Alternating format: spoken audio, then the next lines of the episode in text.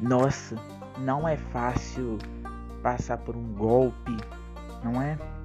Não é fácil tomar um golpe, não é fácil acreditar numa notícia falsa.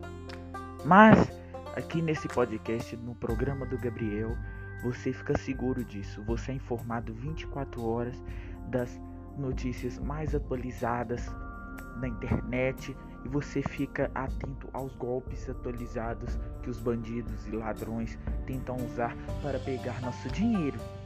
Aqui você vai encontrar informações sobre signos, sobre finanças do dia, você vai encontrar várias informações.